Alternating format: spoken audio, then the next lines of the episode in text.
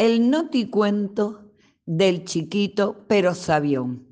Hace mucho, pero mucho tiempo, había un pueblo llamado Sumeria.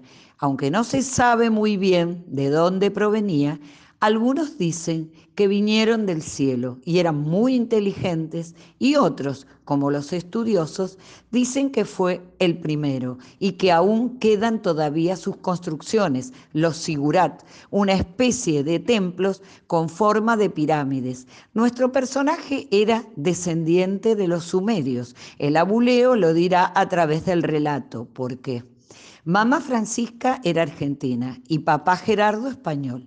Lo recibieron cuando nació en una ciudad llamada Lincoln, de la provincia de Buenos Aires. Lo llamaban Dito para diferenciarlo. Su inteligencia la demostró enseguida.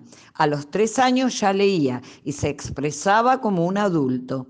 Le apasionaban los libros de cuentos y las novelas, en especial las históricas. Cuando empezó la escuela, siempre se sacaba diez y generalmente ayudaba a sus compañeritos, explicándoles cuando no entendían algo. También era hábil para trabajar con las manos y ayudaba a su papá en la carpintería, donde fabricaba hermosos muebles y otras artesanías en madera. Al igual que su padre, era muy prolijo. Terminó el colegio secundario a los 16 años.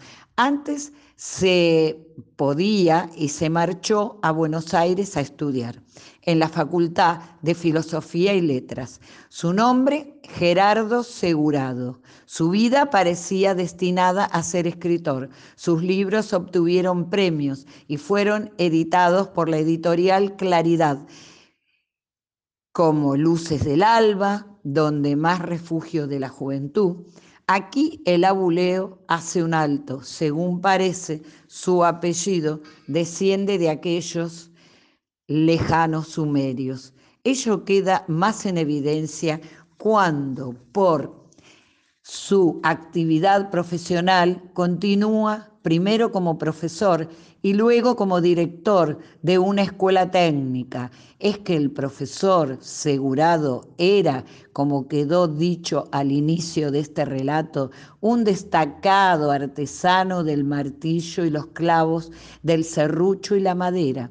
En aquellos años se le dio mucha importancia a la industria como complementaria de la tradicional agricultura y ganadería y su genio, emprendimiento y constancia se destacaron también en la organización y construcción de establecimientos educativos, primero en su pueblo natal y luego en Remedios de Escalada, donde trasladó el primer emplazamiento de la escuela, el local del cine, Teatro de la Fraternidad, a su domicilio actual, donde funciona el llamado ya mítico, histórico y prestigioso Medio Caño. Ambos son casi leyendas, leyendas urbanas, donde se filmaron películas famosas y que hoy en la actualidad los héroes de Malvina dignifican. Se casó con Margarita Elena Nobile